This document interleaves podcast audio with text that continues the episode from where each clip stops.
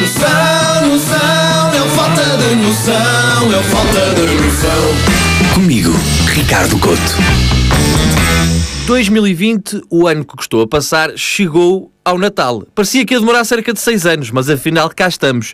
O Natal, que nos últimos anos chegou às lojas quase em agosto, este ano, a 24 de dezembro, ainda não temos a certeza que ele cá está. Foi assim o ano mais surreal de todos. Enfiamos-nos em casa tanto tempo que chegamos ao dia de hoje e não faltam candidatos a ser o Pai Natal. Ganhamos uns quilos, vimos o catálogo inteiro da Netflix e só nos falta começar a ver séries, de trás para a frente. O que, diga-se, seria incrível. Porque Casa do Papel passava a ser sobre um grupo de bandidos que depois de assaltar um banco decide voltar à escola e Breaking Bad sobre um barão da droga que abandona a má vida para poder viver o sonho do ensino. Pá, foi um ano em que, ainda não sei se para melhor ou pior, todos mudamos. Mudamos porque fomos obrigados a transformar o nosso pensamento. Há um ano, se um amigo andasse com uma máscara na cara e uma garrafa de álcool na mão, tinha tido um carnaval como deve ser. Agora, é só um cidadão normal. 2020 foi um ano que deu para entender o que realmente significa saudade. Nós, os Tugas, adoramos esconder sentimentos. Dizemos que andamos com saudades de comer cabrito, quando na verdade o que queremos é estar com a família toda reunida. Dizemos que temos de combinar um café, quando na verdade queremos é conversar.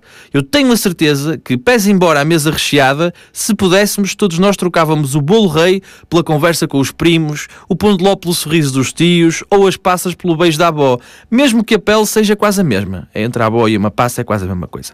2020 ensinou-nos que quase tudo na vida são objetos. Quase tudo na vida são objetos que só têm significado quando partilhados, contados ou até pensados com outros.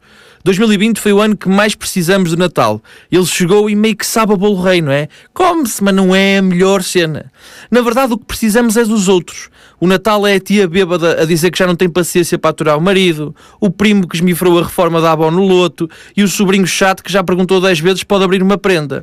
Hoje, mais do que nunca, pense na malta que vive longe.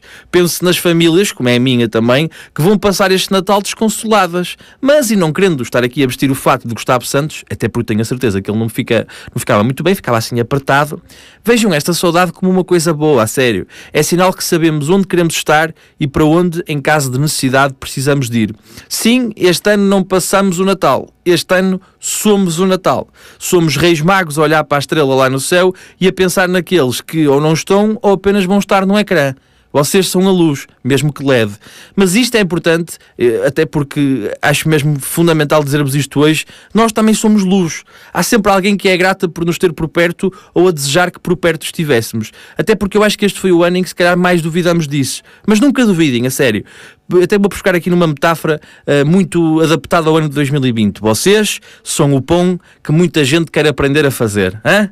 Vocês são o pão que muita gente quer aprender a fazer. Tenham um bom Natal e lembrem-se: se no céu virem duas estrelas, não é um sinal divino, é sinal de embriaguez. Hoje perdoa-se tudo. No Natal vale tudo, até a falta de noção. Falta de noção.